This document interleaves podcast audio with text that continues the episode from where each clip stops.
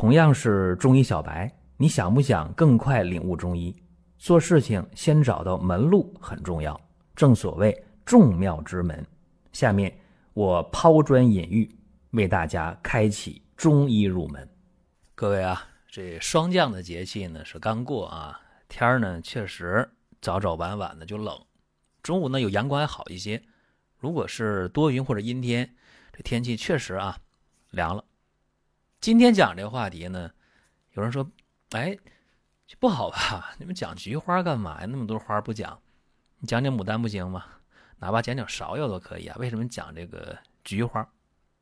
很多人觉得菊花不吉利，是吧？在那个祭奠呐，这个上坟呐，呃，葬礼上啊，看到这个花。其实我告诉大家啊。呃，菊花原产于中国，有两千五百年到三千年的历史。那么，菊花在唐朝鉴真东渡的时候啊，传到了日本。那么后来又传到了欧洲，传到欧洲也就是最近两三百年的事儿。但是在欧洲的话，这菊花呢就被称为什么墓地之花了，对吧？在墓地。这个场合用的菊花比较多。后来西方文化啊，这个传到中国，我记得在三十多年前吧，我小那时候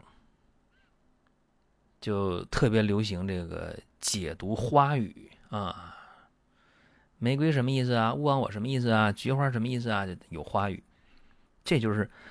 这个西方文化啊，一种文化的输出。所以今天我们一讲菊花，很多人觉得，哎，这东西，呵，不吉利。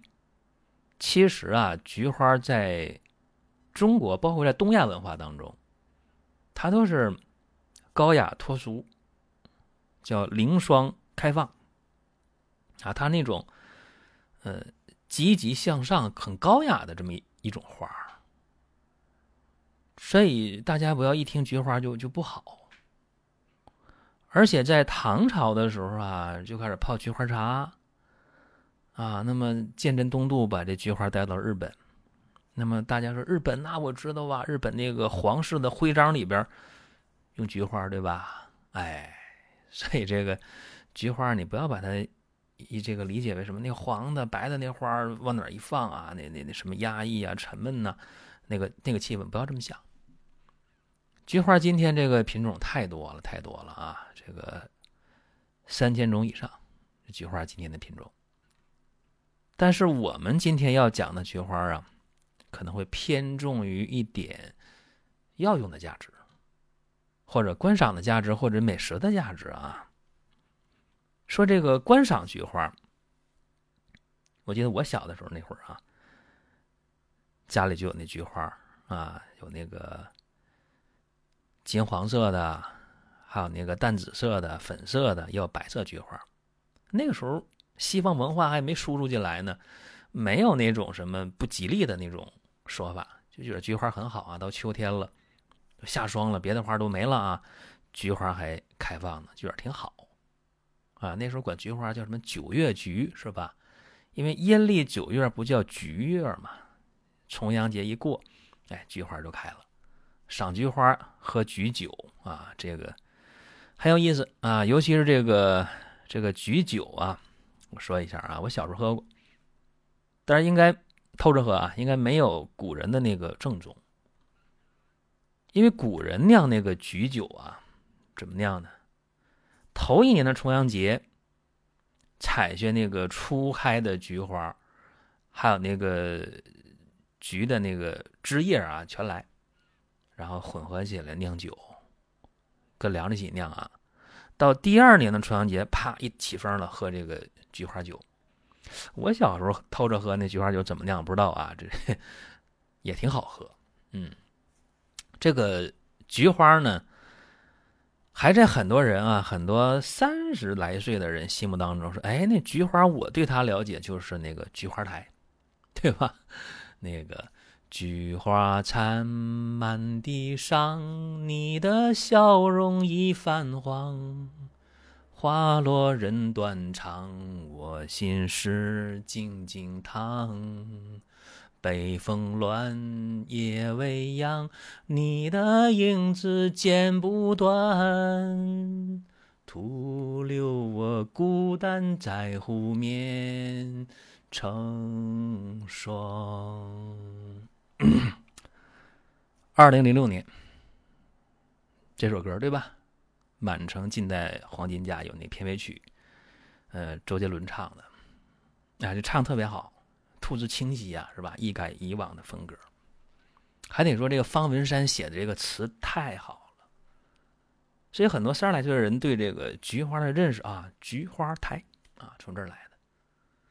当然，很多人说最近网上断这几年菊花，菊花，那都是成了肛肠科疾病的那个代名词了。啊，扯远了，扯远了。这个古人很喜欢菊花啊，说赏菊花。那个《离骚》里边不有那一句嘛，叫“朝饮木兰之醉露兮，啊，夕餐秋菊之落英”，屈原写的啊，在《离骚》里面。那陶渊明就更不用说了，那性格多孤傲啊！“采菊东篱下，悠然见南山。”这都是作为观赏啊，作为观赏。那么作为美食来讲，刚才我讲那个菊花酒了，是吧？菊花酒现在会酿菊花酒的人。应该不多，起码我身边现在没有。那么菊花呢？美食可就多了啊！我前段时间还吃那个菊花糕，哈，挺好吃啊。当然，我听说有一道美食叫菊花鱼球，啊，这我没吃过，争取争取今早尝一尝这个味道。下面啊，回到这节目的最正经的位置了。啊，就是菊花入药的问题。说菊花入药，大家头脑中啪闪现出三种菊花，啊，杭白菊，还有福白菊，还有贡菊，是吧？黄山贡菊，这个福白菊，啊，杭白菊。我今天重点讲杭白菊吧。这杭白菊它不是产在杭州的，产在浙江的桐乡，啊，离杭州也不远。这个杭白菊啊，色香味形叫四绝，所以入药的时候一般用这个杭白菊。咱们大家得知道啊，浙江桐乡产的这个叫杭白菊。那么杭白菊入药啊，还有一个我得讲啊，这个这个野菊花啊，野菊花也入药啊，像那五味消毒饮啊，用就野菊花，用的那种清热解毒力量强一些。那么今天的时间关系啊，咱就不讲那么多了啊，就讲这个这个菊花，尤其讲这个杭白菊。如果说身边人也需要这个内容，你可以转发一下。再有啊，就是关注的事儿，点关注不迷路，下回还能继续听。另外，大家可以关注一个公众号，叫“光明远”，阳光的光，明天的明，永远的远。这个号啊，每天都有内容的持续更新，方便大家了解最新的动态。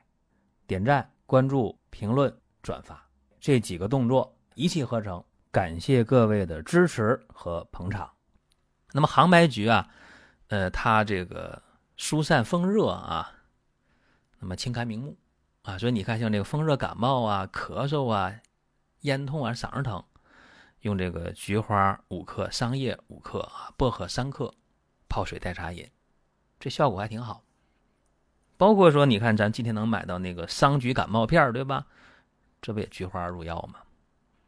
那么除此以外呢，这个杭白菊啊，十克啊，金银花十克，山楂二十克，用那个滚烫的开水啊，这我强调滚烫的开水。上一个方子的话，我没那么要求。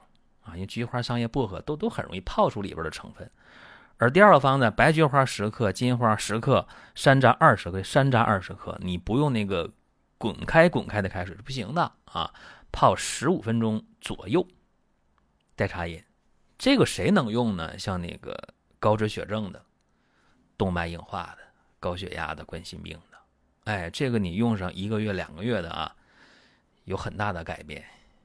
不能说个保个啊，谁状态都好了，说我胸也不闷了，气也不短了，身上有劲儿了，心也不慌了，血压稳定，不见得。但是很多人用这个方一两个月以后啊，那个心绞痛出现的次数减少了，而且呢，做那个心电图，哎，包括做那个动态心电图，说哎很好啊，这里边这个波形非常好，没有问题啊，窦性蓄力，正常心电图，多高兴。而且很多人一验那个血脂，正常了，一测血压啊，测了好几天啊，血压也挺正常。都在正常范围内，所以说今天啊，咱们简单的和大家聊一聊这个菊花啊，后边给大家两个小方法，重点讲的是杭白菊。您听到这儿啊，本期音频就要结束了。您有什么宝贵的意见、想法或者要求，可以通过公众号“光明远”我们随时来互动。当然，您也可以把这条音频转发出去，给您身边需要帮助的朋友。各位，下次接着聊。